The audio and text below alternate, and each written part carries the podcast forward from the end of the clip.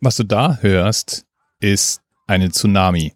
Samt passender Tsunami-Sirene und Ansage, man möge sich doch an hohen Orten in Sicherheit bringen.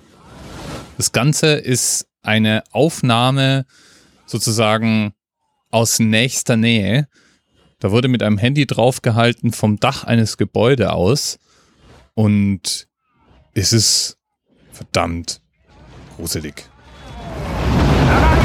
Wasser ist ja eine dieser Naturgewalten, die wir gezähmt zu haben glauben, bis wir unsere erste Überschwemmung sehen. Ich weiß noch, als ich die erste bewusst wahrgenommene Überschwemmung gesehen habe und völlig baff davon war, wie plötzlich ein Landstrich, den ich in und auswendig kannte, in einen See verwandelt wurde und ein kleiner Bach eine Art reißender Strom geworden ist, in dem praktisch alles mitgerissen wurde. Eine Tsunami ist das mal 100.000. Eine Tsunami kann mehrere Dutzend Meter hoch werden. Die Tsunami, die man in dem Video sieht, wahrscheinlich irgendwas um die 10 Meter. Und es klingt so harmlos. 10 Meter klingen so harmlos. Bis man eine Wand von Wasser auf sich zurollen hat.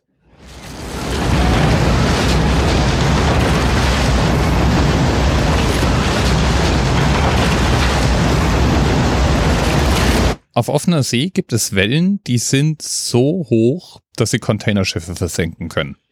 50 Meter und mehr sind möglich.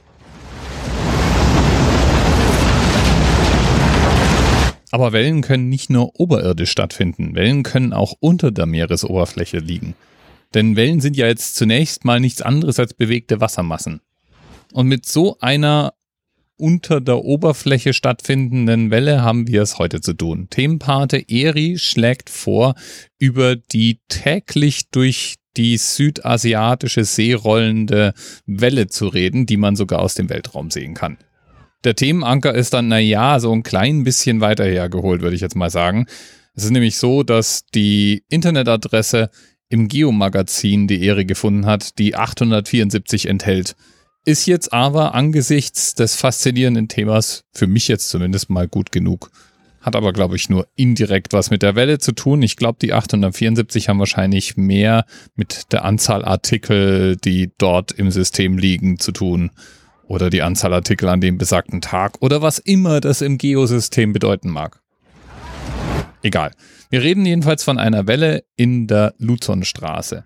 Die ist 200 Meter hoch und mehrere hundert Kilometer lang und rollt dort buchstäblich täglich durch.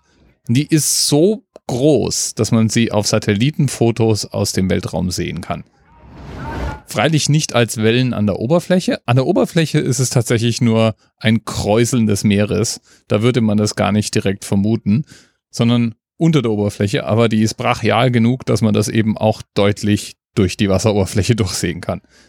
Ursache ist eine Bergkette, die dort existiert, über die Wasser gedrückt wird. Und das Ganze ist auch enorm wichtig für das Meeresleben, denn diese gigantische Welle wirbelt die Wassermassen ordentlich durcheinander und transportiert damit Nährstoffe von unten nach oben und von oben nach unten und ist damit ein wichtiger Bestandteil des natürlichen Gleichgewichts in der Region und über die Region hinaus.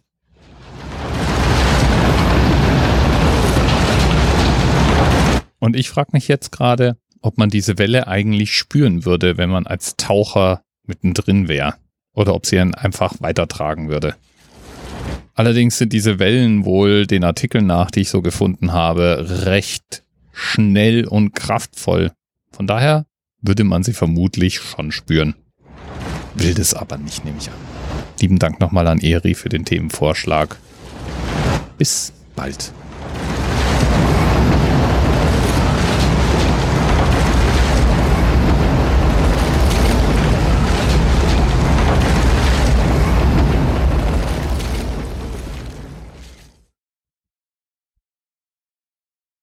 TMRS 10, 9, 8. The experience of 47 individual medical officers. Was hier über die Geheimzahl der Illuminaten steht. Die 23. Und die 5. Wieso die 5? Die 5 ist die Quersumme von der 23.